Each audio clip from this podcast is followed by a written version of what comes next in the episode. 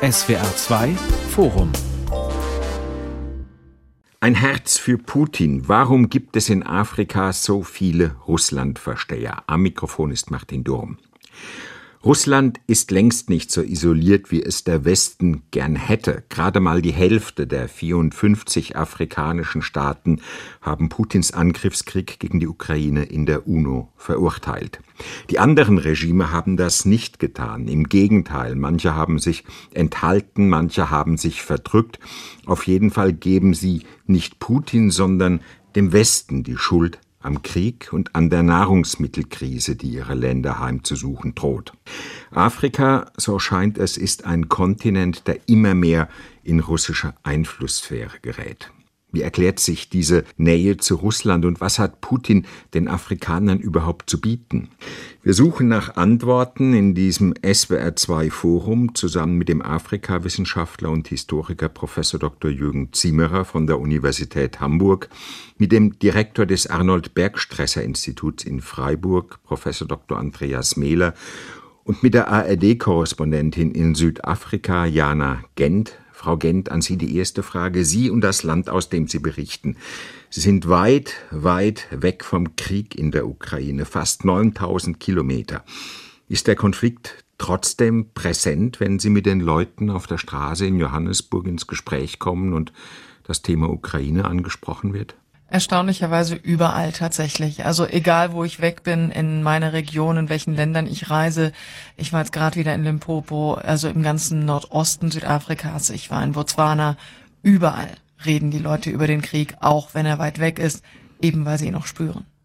Wie blicken Sie auf diesen Konflikt? Was sagen Südafrikaner, wenn man mit ihnen darüber spricht? Nehmen Sie den womöglich etwas anders wahr als wir hier im Westen? So die Südafrikaner und Südafrikanerinnen sagen tatsächlich auch, dass sie es schrecklich finden, was dort passiert und dass sie furchtbar finden, wie die ukrainische Bevölkerung zu leiden hat. Sie haben aber tatsächlich auch Verständnis für die Regierung und generell das, was ihnen auf den Nägeln brennt, ist aber das, was sie direkt spüren, nämlich die extrem hohen Benzinpreise, die ihr Leben extrem verteuert. Herr Mehler, es ist ein Krieg, der, wir haben es gerade gehört, viele tausend Kilometer weit weg geführt wird aus afrikanischer Sicht. Trifft der Afrika dennoch unmittelbar? Ja, das kann man so sagen, wenngleich man äh, wahrscheinlich ein bisschen differenzieren muss. Afrika ist ja ein Kontinent und äh, es gibt eben diese 54 Staaten. Nicht alle sind gleich gestrickt und auch was sie so importieren und was sie benötigen, unterscheidet sich ein bisschen. Aber es ist auf jeden Fall so, dass äh, mindestens mal was die Nahrungsmittelpreise, was die Energiepreise angeht, dass so ein harter Einschnitt ist für sehr viele Staaten. Und ähm, wenn man jetzt nochmal an Energie denkt, es gibt natürlich auch Erdölexporteure, in Afrika. Äh, insofern sollte das ja eine positive Wirkung vielleicht sogar haben. Aber die Gewinne, die da gemacht werden, werden ja nicht weitergegeben an die Bevölkerung und die Spritpreise bleiben hoch. Also es ist schon so, dass es äh, grosso modo äh, den gesamten Kontinent trifft. Hm, also Sie haben eine Menge zu verlieren. Sind sich denn die afrikanischen Regierungen darüber im Klaren, wen sie unterstützen, wenn sie, wie das eben bei vielen Diktatoren, Präsidenten, Machthabern in Afrika der Fall ist, wenn sie eben gemeinsame Sache eher mit Putin machen als mit dem Westen? Ach, ich glaube schon, dass das äh, weitgehend bewusst geschieht. Es ist ja so, es gibt koloniale Prägungen, die wahrscheinlich auch ein bisschen unterschiedlich sind. Also Staaten, die sehr spät die Unabhängigkeit erlangten äh, im südlichen Afrika und das eben auch über Waffengewalt tun mussten und Unterstützung aus der ehemaligen Sowjetunion hatten. Ja, dass die ein bisschen anders drauf schauen. Aber es ist ganz bestimmt so, dass die Erinnerung des Kalten Krieges ganz grundsätzlich mit den Möglichkeiten Unterstützung, ich sage jetzt mal, zu erpressen, äh, dass man das jetzt wieder bekommt durch so einen globalen Systemkonflikt, dass das durchaus auch Chancen birgt. Also auf einer Regierungsebene, glaube ich, wird es äh, eiskalt, wenn man so möchte, auch zynisch so gesehen. Herr Professor Zimmerer, über 800 Millionen Menschen werden weltweit von Hunger bedroht. Am schlimmsten dürfte es in den nächsten Monaten womöglich Afrika treffen, das ja auf Gedeih und Verderb abhängig ist von Weizenimporten aus Russland und aus der Ukraine. Eigentlich müssten doch die afrikanischen Staatschefs Tag und Nacht an Russland appellieren, den Krieg und auch die Blockade der ukrainischen Häfen zu beenden. Warum tun sie das nicht? Hm. Erstens mal weiß ich ja nicht, ob sie es tun.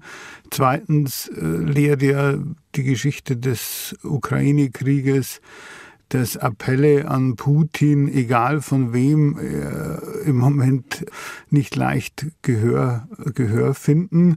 Und drittens würde ich mal sagen, dass die Krise, die im Grunde aus dem Ukraine-Krieg jetzt für, für andere Regionen erwächst, ja eine Krise ist, die, die dann mehrere Ursachen hat. Die ursprüngliche Ursache ist natürlich der, die Invasion in der Ukraine und die Blockade der, der Häfen, die Zerstörung der Häfen, all das, was wir wissen.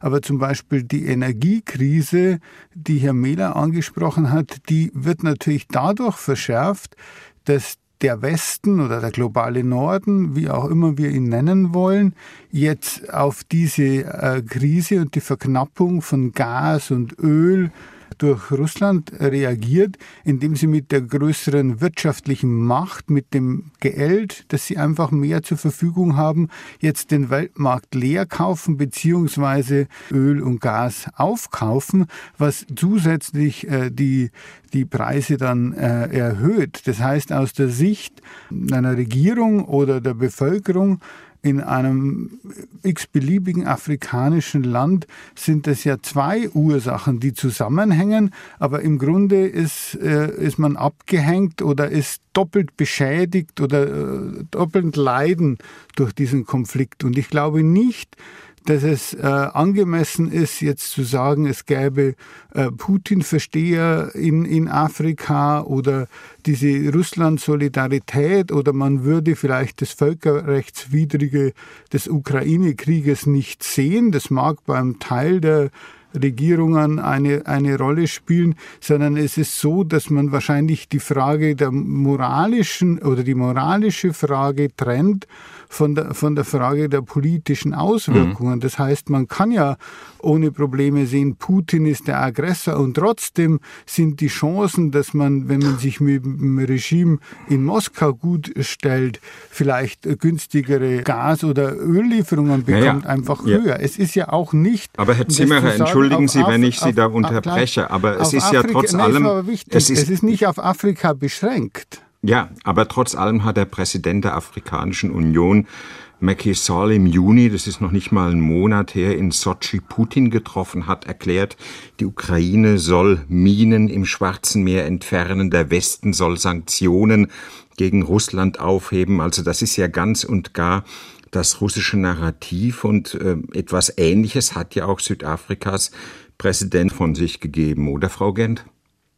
Ja, das hat er ja zuletzt auch wieder auf dem G7-Gipfel getan in Deutschland. Also da hat er ja auch gesagt, dass die Sanktionen maßgeblich aus seiner Sicht dafür verantwortlich sind, dass es jetzt eben diese Nahrungsmittelknappheit gibt und dass die afrikanischen Länder, er hat auch für den afrikanischen Kontinent insgesamt gesprochen, darunter leiden. Es ist natürlich so, dass Südafrika jetzt selbst in einer ziemlich komfortablen Position ist, was man, äh, wenn man um Lebensmittel, ähm, wenn es sich darum dreht, weil Südafrika ziemlich Selbstversorger ist und äh, eine große Landwirtschaft hat, die auch exportiert. Die Erzeuger sind natürlich teilweise von Düngemitteln aus der Ukraine abhängig und müssen da jetzt auch deutlich höhere Preise zahlen. Darunter leiden sie. Es gibt Zitronenerzeuger, die Orangen und Zitronen ähm, exportieren auch nach Russland, die jetzt merken, dass sie bestimmte Absatzmärkte eben nicht mehr bedienen können und dann Einbußen haben. Aber das ist ja dann quasi, wenn man den Rest des Kontinents sieht, eine Luxusposition, die andere Länder eben überhaupt nicht haben, weil wenn sie zum Beispiel in Ostafrika sehen, dass da 100 Prozent des Weizens und Weizen ist Grundnahrungsmittel in einigen, einigen Regionen halt komplett aus der Ukraine kommen, die haben natürlich eine ganz andere, eine ganz andere Position, die haben eine Hungerkrise. Also Südafrikas Präsident Ramaphosa ist tatsächlich aber auch nicht das, was ich als Putin-Versteher akzeptieren würde. Ich glaube, das ist ein wenig fehlgeleitet. Es ist eher eine angestrengte Position eben keine Position einnehmen zu müssen. Er hat auch angeboten, als Mediator zur Verfügung zu stehen, falls das mal gefragt werden sollte. Und ich glaube, es ist eine ziemlich abwartende Haltung, weil Südafrika in den BRICS-Ländern, in denen er, es ja auch mit Russland vertreten ist, eben die kleinste Nation ist und Südafrika als Schwellenland sich alle wirtschaftlichen Optionen auch offen halten möchte. Aber Frau Gent, wenn ich ganz kurz darf, ähm, es ist doch inzwischen auch so in Südafrika wenigstens aus der Entfernung betrachtet, dass dieser Konflikt ja auch zu einem innenpolitischen Thema geworden ist, spätestens seitdem der Oppositionsführer ja in die Ukraine gereist ist und sich dort auch positioniert ja. hat. Also insofern, ich glaube, äh, man muss dann auch diese Ebene irgendwann betreten, dass das ein kontroverses Thema ist, dass es auch Ambivalenzen gibt. Das liegt zum Teil auch an innenpolitischen Auseinandersetzungen. Man positioniert sich natürlich auch über über ja eine außenpolitische Stellungnahme auch wieder innenpolitisch und umgekehrt. Ja, und innenpolitisch, das möchte ich nur noch kurz dazu sagen, hat Südafrika auch derzeit viele, viele Baustellen, an denen es äh, gleichzeitig arbeiten muss. Also da haben Sie völlig recht. Wie sehen Sie das, Herr Zimmerer, wenn Russland und die Ukraine fast die Hälfte der insgesamt 50 Millionen Tonnen Weizen, die Afrika jährlich benötigt, liefern? Russland die Häfen in der Ukraine blockiert, wenn dort nichts exportiert werden kann, wird dann von russischer Seite Hunger als Waffe eingesetzt, wenn man es de facto aus Sicht von Menschen in Äthiopien oder in Eritrea sehen würde oder Somalia, wo ja eben diese äh, Lebensmittelexporte tatsächlich auch überlebenswichtig sind? Ja, ich, ich denke, das ist ja ziemlich offensichtlich, dass das die Strategie ist zu sagen, man, man verbreitet oder eskaliert den Konflikt. Man kann ja den Konflikt eskalieren, indem man ihn militärisch eskaliert. Man kann ihn aber auch eskalieren, indem man sagt, ja, wir, wir sorgen dafür, dass der Ausgangspunkt ist ja, die Invasion Russlands in der Ukraine.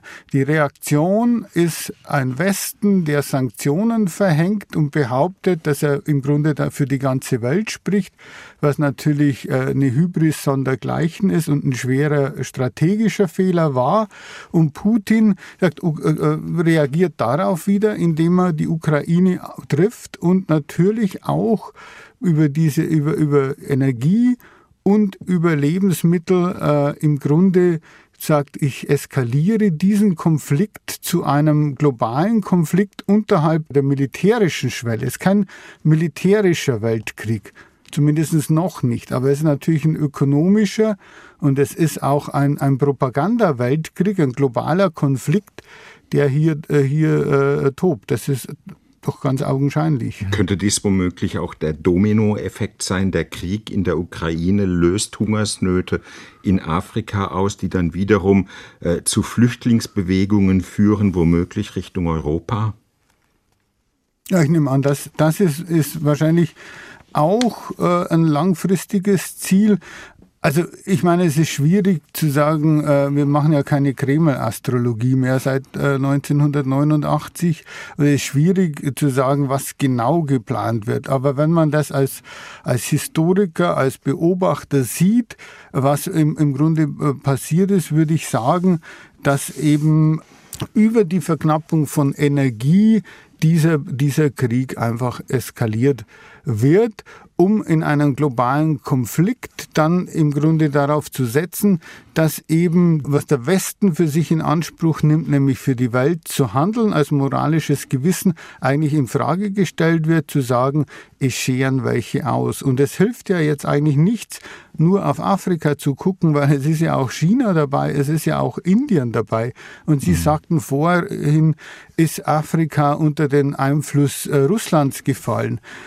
Das finde ich völlig, äh, völlig überzogen und überspitzt. Was man fragen müsste, ist, wie sind die äh, Verhältnisse, zum Beispiel der Einflussmöglichkeiten Chinas auf, ja. auf, auf verschiedene afrikanische Länder. Mhm. Und da China mehr oder weniger ein nicht äh, öffentlich gemachtes Bündnis, könnte man fast sagen, mit äh, Russland eingegangen ist oder ihm auf jeden Fall den Rücken frei hält. Ist das hier auch ein Faktor, den man mit berücksichtigen muss? Aber ich, ich würde ganz gerne nochmal auf dieser diplomatischen Ebene äh, bleiben, weil ähm, dieser Ausgangspunkt auch in Ihrer Anmoderation war das Abstimmungsverhalten ähm, in der UN-Generalversammlung am, am 2. März, eben relativ kurz nach Kriegsbeginn.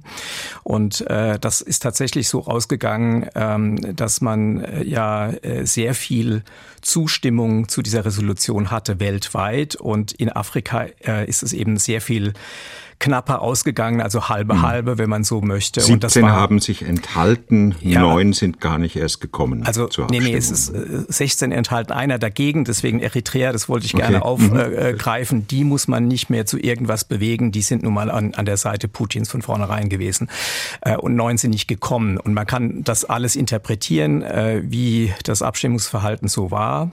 Äh, unter den neun, die gar nicht erst angetreten sind, sind eben auch äh, Putschistenregime Regime wie in Burkina Faso oder in Mali oder Staaten, äh, die wo äh, Russland durchaus Söldner, präsent ist, nicht in genau, Mali. Über mhm. ja und in in Zentralafrikanischen Republik eben auch über die Wagner Söldnertruppe. Man kann also erklären äh, weitestgehend, warum diese neun gar nicht erst gekommen sind, was eigentlich eine Art von Zustimmung zu Russland darstellt.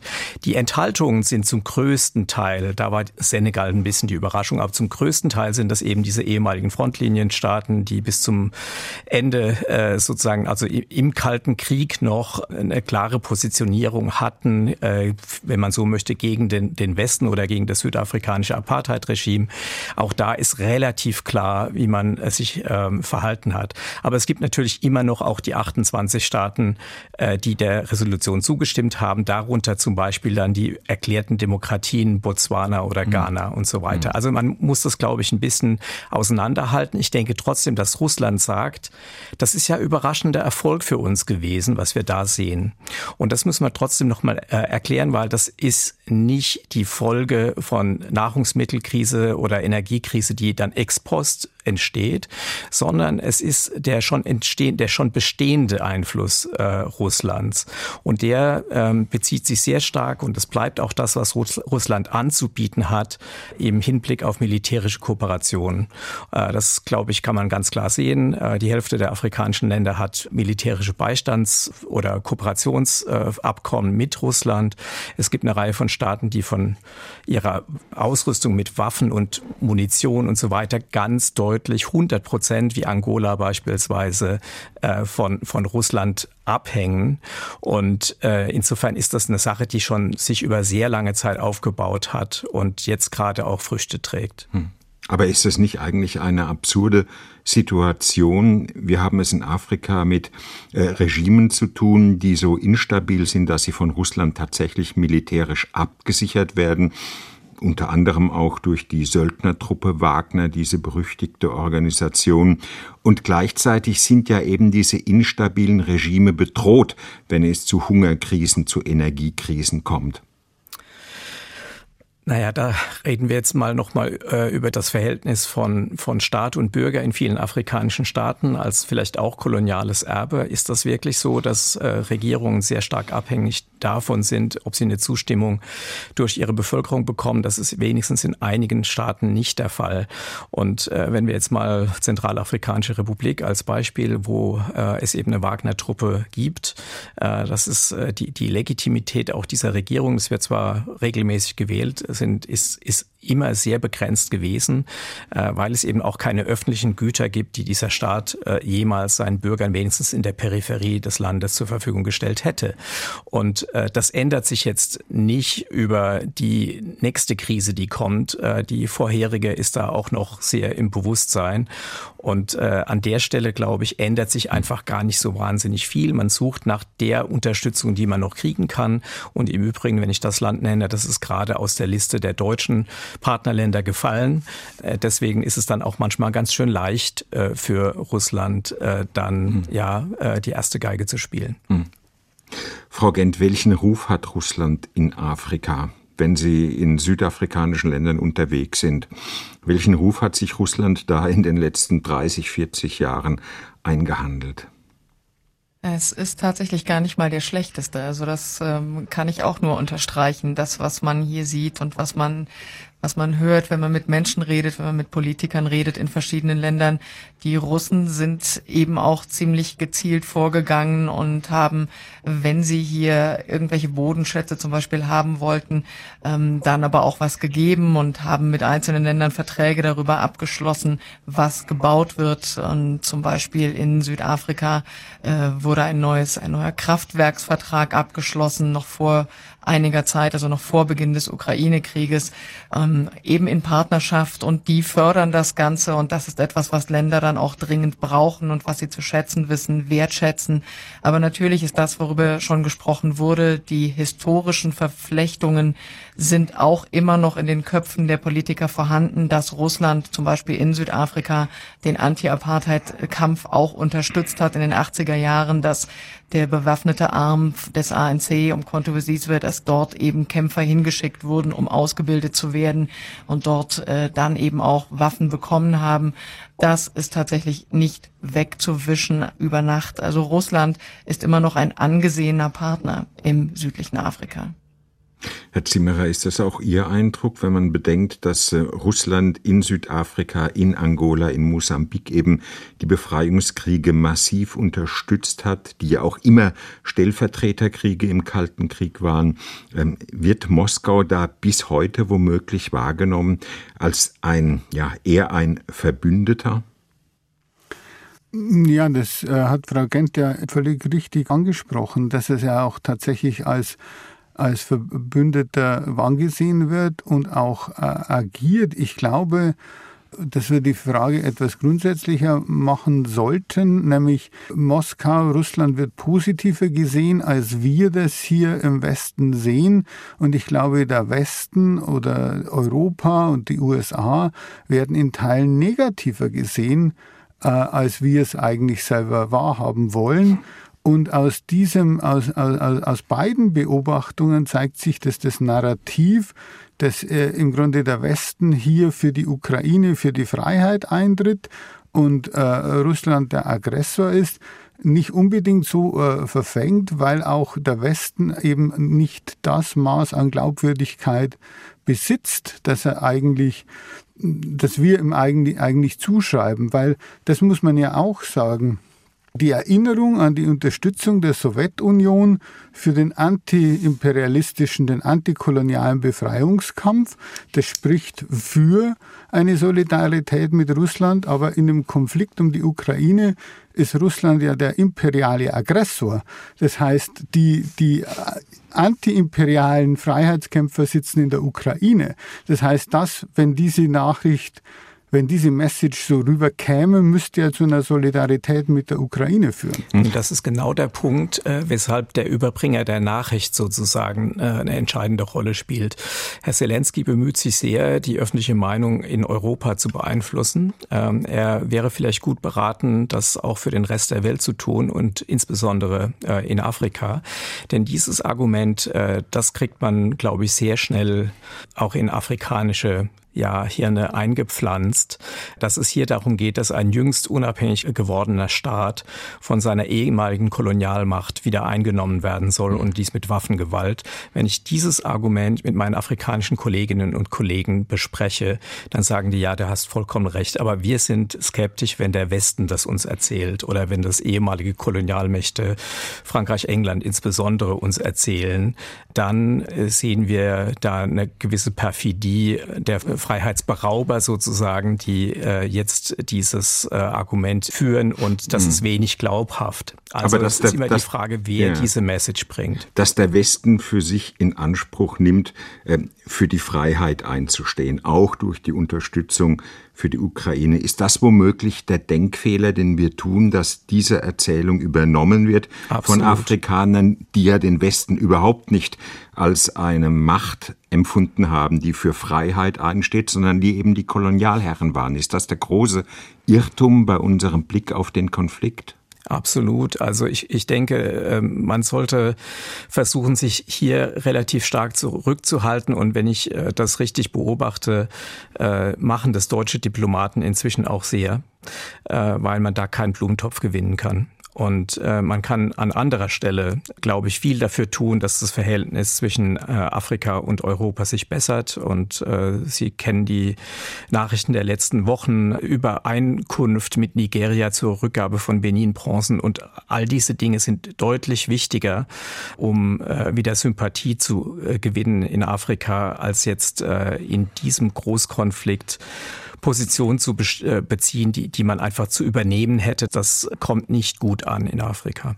Hm. Ja, und es gibt auch, wenn ich das anfügen darf, äh, tatsächlich ja so politische Neuausrichtungen, die man manchmal spürt, äh, die afrikanische Regierungen gerne hätten.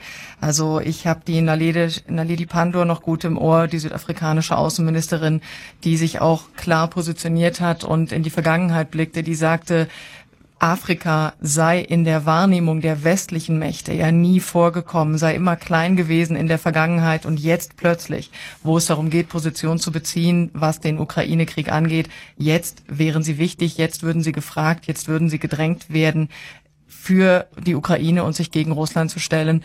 Also man hat ihr angehört, dass sie tatsächlich auch mehr erwartet vom Westen, eine bessere Wahrnehmung und eine Partnerschaft auf Augenhöhe. Hm.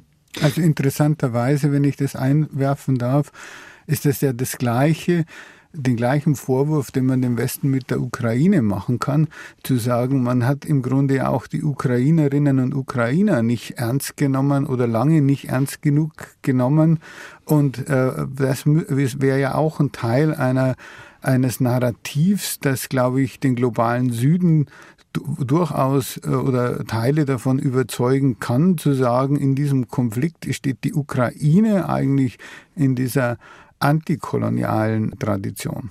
Vielleicht sollte man da natürlich trotzdem sagen, also ich hatte vorhin vielleicht ein bisschen Wohlfall, äh, ist schon auch wieder Ratschläge an Herrn Zelensky gegeben, das sollte man vielleicht gar nicht tun, aber äh, die Voraussetzungen sind da halt auch schon mal wieder deutlich schlechter für die Ukraine auf afrikanischem äh, Boden, denn die Ukraine unterhält da zehn Botschaften und Russland hat 40. Ja, das ist einfach äh, auch nochmal äh, ein Hinweis darauf, mhm. welches Weltgewicht ja, die jeweiligen Staaten haben. Mhm. Wenn Moskau so präsent ist, sind dann womöglich auch die Kontakte, die noch aus den Befreiungskriegen stammen, sind die erhalten geblieben? Kann man sich auf die berufen oder auf die zurückfallen? Könnte das Putin, um sozusagen Loyalität in Afrika einzusammeln? Das wird so getan. Also Putin äh, erklärt das ja schlank weg und selbst wenn man doch mal den Unterschied zwischen Sowjetunion und Russland vielleicht mal machen sollte, wird dieses Narrativ verbreitet, auch in Gebieten, wo Russland wirklich gar nicht war. Also zum Beispiel Zentralafrikanische Republik, ne, gehört es jetzt inzwischen zu der, der Selbstlegitimation und in diesem Land war Russland wirklich ähm, zum Zeitpunkt des Kalten Krieges oder rund um die Unabhängigkeit null präsent. Also da, da werden auch Unwahrheiten äh, verkündet, aber sie werden relativ gerne genommen. Trotzdem würde ich gerne so ein bisschen differenzieren weiterhin, also auch Regierungspositionen und was die gebildete Elite denkt und sagt, sind immer noch zwei verschiedene Paar Schuhe. Und auch wenn die südafrikanische Außenministerin jetzt Punkte machen möchte, ist natürlich klar, dass das eigentlich so auch nicht gestimmt hat, jedenfalls auch zum Kalten Kriegszeiten nicht, äh, als nämlich tatsächlich Abstimmungsverhalten in der UN-Generalversammlung immer beobachtet wurde und äh, jede afrikanische Stimme zählte da was. Es ist wirklich nicht so, als hätten sich nicht auch westliche wie auch östliche Mächte um afrikanische Zustimmung nie bemüht. Das halte ich für einfach auch eine, eine Verdrehung der Wahrheit. Hm.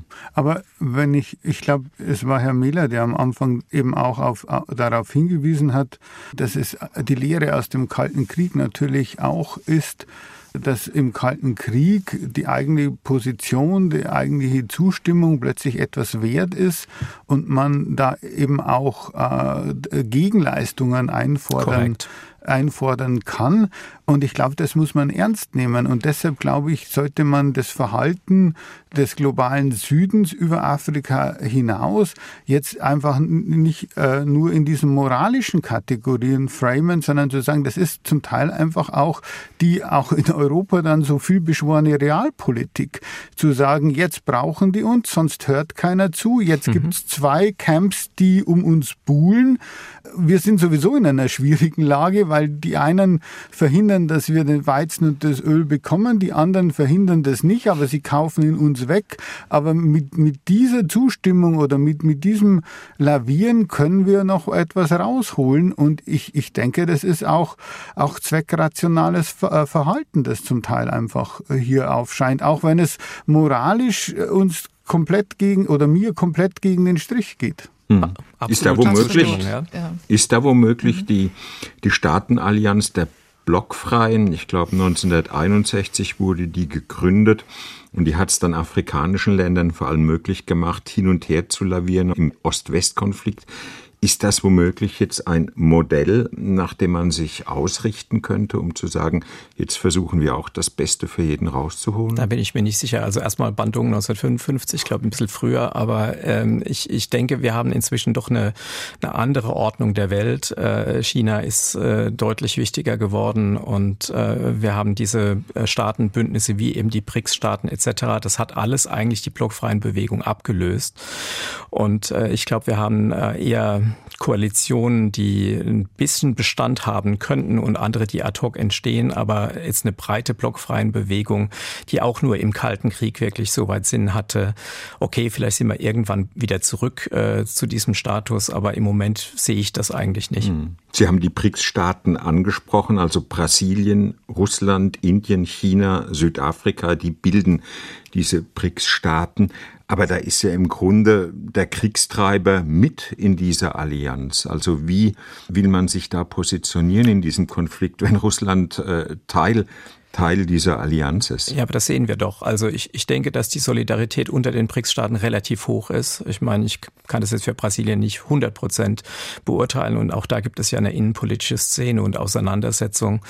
Aber was, was das Problem der BRICS-Staaten wiederum ist, sind, dass äh, jedes einzelne dieser Länder in seiner Region durchaus problematisch ist. Und Südafrika hat nicht die Unterstützung seiner Nachbarländer ganz automatisch, äh, bloß weil es selbst ein, ein Schwergewicht äh, oder ein Mittelschwergewicht zu sein scheint. Das gilt natürlich für Indien und seine Nachbarn genauso. Und es gilt für Brasilien und seine Nachbarn genauso. Und für Russland, nun ja, sehen wir jetzt gerade. Insofern, das weltpolitische Gewicht der, der BRICS-Staaten ist allein deswegen so hoch, weil wir die beiden demografisch größten Staaten mit dabei haben und natürlich auch Landfläche auch. Äh, aber es ist nicht so, als wäre das jetzt von der Meinungshoheit oder so äh, besonders beeindruckend, äh, was man hinter sich herzieht auf UN-Ebene. Frau, Frau Gent, wie, wie wichtig ist dieses BRICS-Bündnis in Südafrika? Fühlt man sich da eher als ein Anhängsel von Russland und China? Ist man damit aufgesprungen? Oder hat das tatsächlich eine wichtige Bedeutung für Südafrika? Naja, das ist schon strategisch wirtschaftlich ein, ein Schwergewicht und es ist auch wichtig, dass man BRICS angehört. Aber Südafrika ist einfach die kleinste Volkswirtschaft von diesen ganzen erwähnten. Ähm, das muss man ja auch sehen. BRICS-Staaten haben, die punkten wirklich mit ihren Einwohnerzahlen auch, mit ihren Wirtschaften. Das äh, ist wirklich ein, ein äh, essentieller Bestandteil unserer Welt. Das sind viele, viele Menschen, die in China und Indien leben, auch in Südafrika 60 Millionen. Aber es ist die kleinste Volkswirtschaft und auch da geht es um Zusammenarbeit, auch da geht es um Aufträge, auch da geht es darum, die Wirtschaft am Laufen zu halten, die wirklich sehr, sehr strauchelt. Und innenpolitisch, da kann ich Herrn Mehler ja nur zustimmen, zustimmen, ähm, ist das auch eine Regierung mit äh, großen Herausforderungen, wenn ich das mal äh, vorsichtig so formulieren darf. Hm.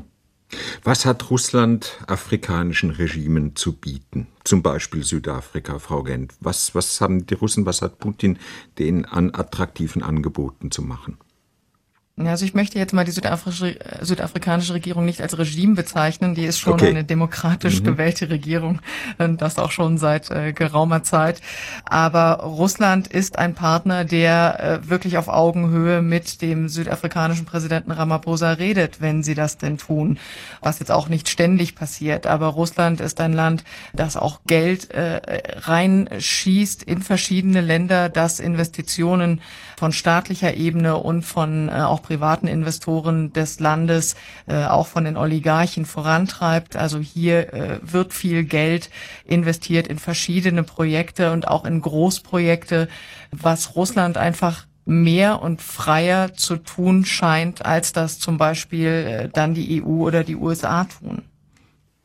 Dennoch möchte ich da gerne auch nochmal einfügen, äh, hier sollten wir auch Russland nicht größer reden, als es ist. Also äh, im Grunde, wenn es jetzt um Technologien beispielsweise geht, da ist, ist Russland weit abgehängt. Also chinesische äh, Technologien sind oft adaptiert, das ist sehr interessant und äh, die westlichen bleiben es auch. Neben der, der Militärtechnologie ist da nicht sehr viel, was Russland anzubieten hätte, beispielsweise. Und ähm, gilt vielleicht auch, war ja ganz interessant nochmal zu sehen, äh, im Hinblick auf, auf Ideen und äh, universitäre Bildung. Natürlich gibt es eine Reihe von afrikanischen Studierenden an, äh, an russischen Universitäten. Wir haben aber gesehen, wie viele aus der Ukraine dann äh, weggehen wollten, mussten äh, und dann auch schwierige mhm. Aufnahme fanden, wo wir gesehen haben, dass zum Beispiel eine medizinische Ausbildung eher in der Ukraine nachgesucht wird als in Russland. Also der ideelle Wert dieser Kooperation, der technologische, ist eher gering zu veranschlagen. Hm. Herr Zimmer, haben Sie den Eindruck, dass Russland für die Afrikaner durch den Ukraine-Krieg ähm, die Möglichkeit hat, sich noch stärker in Afrika einzumischen?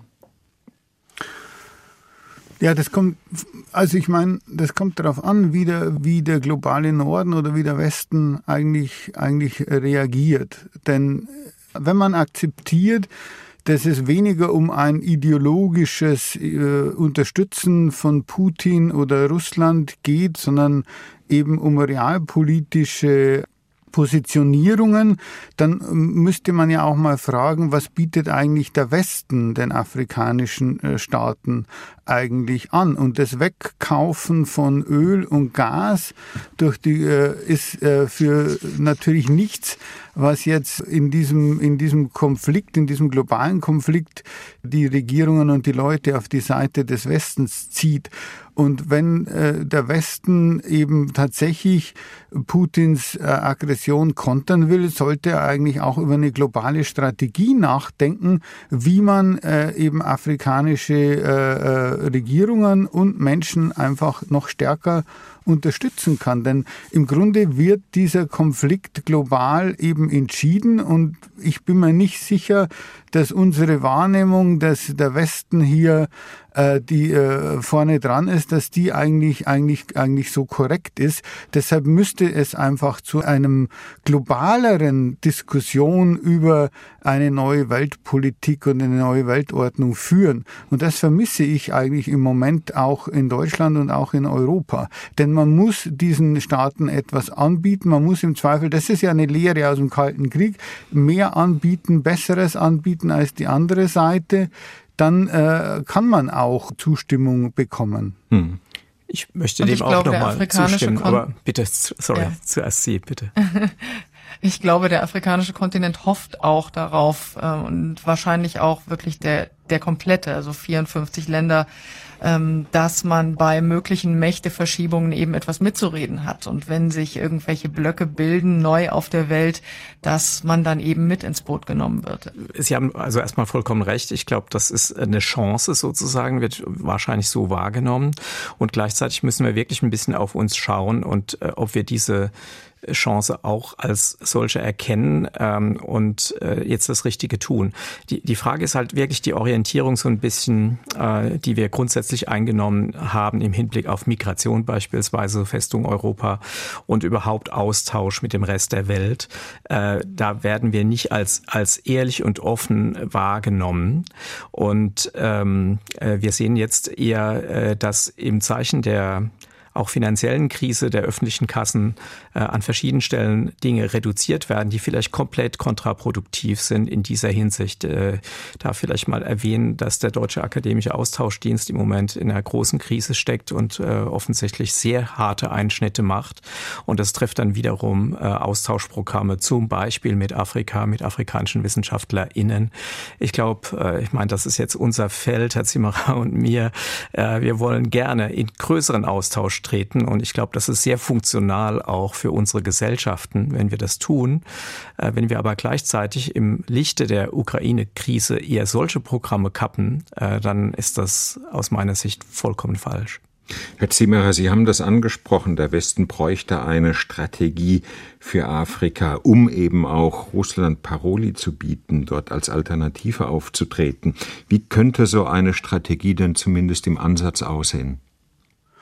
Naja, also man muss jetzt ein bisschen weiter ausholen, weil die, die, die Hungerkrise, die durch den Ukraine-Krieg ausgelöst wurde, ist ja nur ein Teil der großen Krisen, die kommen. Und die große Krise ist natürlich die Klimakrise die äh, ja Teile Afrikas schon sehr in Mitleidenschaft bringt und mit allen daraus folgenden Konflikten von Krieg und Bürgerkrieg und Migration, Flucht, all das gehört ja mit dazu. Das heißt, wir bräuchten eigentlich eine Politik globaler sozialer Gerechtigkeit, die eben, eben den Globus als Globus äh, begreift und eben auch alle Menschen etwas anbietet auf eine Hoffnung auf eine, eine, eine Zukunft. Stattdessen haben wir, Herr Mehler hat es angesprochen, Festung, äh, Festung Europa, im Mittelmeer trinken die, die Leute, das regt kaum mehr jemand auf in Europa. Das ist übrigens auch etwas dieser, diese, diese Bilder, die man in diesem äh, medialen Konflikt um die Ukraine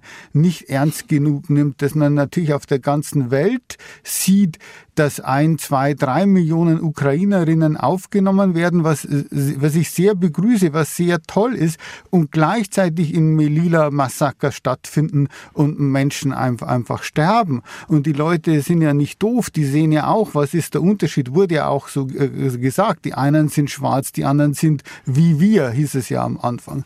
Und das ist alles natürlich etwas, was in diesem, in diesem globalen Meinungsstreit nicht für, nicht für den Westen spricht. Wir brauchen eine fundamental andere Politik. Und leider, Herr Mehler hat es angesprochen, glaube ich, geht es in die falsche Richtung. Wir setzen jetzt vor allem auf Bomben und, und, und, und Panzer, was unter Umständen ja auch notwendig ist aber machen das auf Kosten eigentlich dieser Soft Power, auf Kosten des Austausches. Wir selbst provinzialisieren uns eigentlich noch weiter als Deutschland und als Europa, obwohl wir eigentlich schon merken müssten, dass diese Krise auch zeigt, dass wir vom globalen Süden herzlich wenig verstehen. Hm. Herr Mehler, ist der Westen durch die Ukraine-Krise in afrikanischen Augen noch unglaubwürdiger geworden, als er es ohnehin schon war?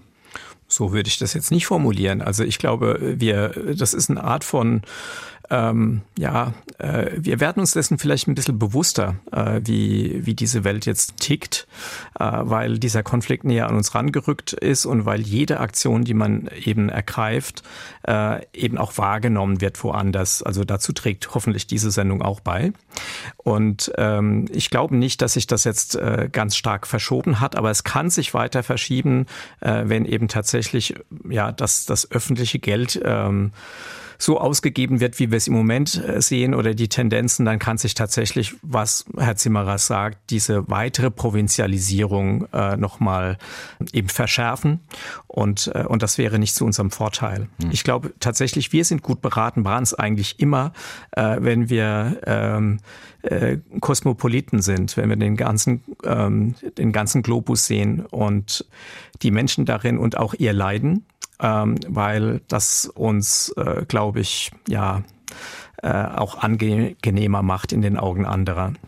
Und das, das muss ist ein ganz eben spannender Ansatz. Ja. ja, weil ich hier im südlichen Afrika zumindest auch immer wieder höre, dass man jetzt merkt, wie ungleich die Welt ist und wie die verschiedenen, wie die verschiedenen Länder anders wahrgenommen werden, weil auf dem afrikanischen Kontinent schon lange auch mehrere Krisengebiete und mehrere Kriege toben, weil in verschiedenen äh, Ecken Afrikas jeden Tag Menschen sterben und weil das den Westen auch nicht wirklich interessiert hat. Jetzt aber, wo die Ukraine betroffen ist, wo es um Öl und Gas geht, das wiederum in den westlichen Industrieländern gebraucht wird, da merkt man, äh, da setzt sich dann der Westen ein, da wird diskutiert, da wird geredet, aber nicht, wenn es um Afrika geht.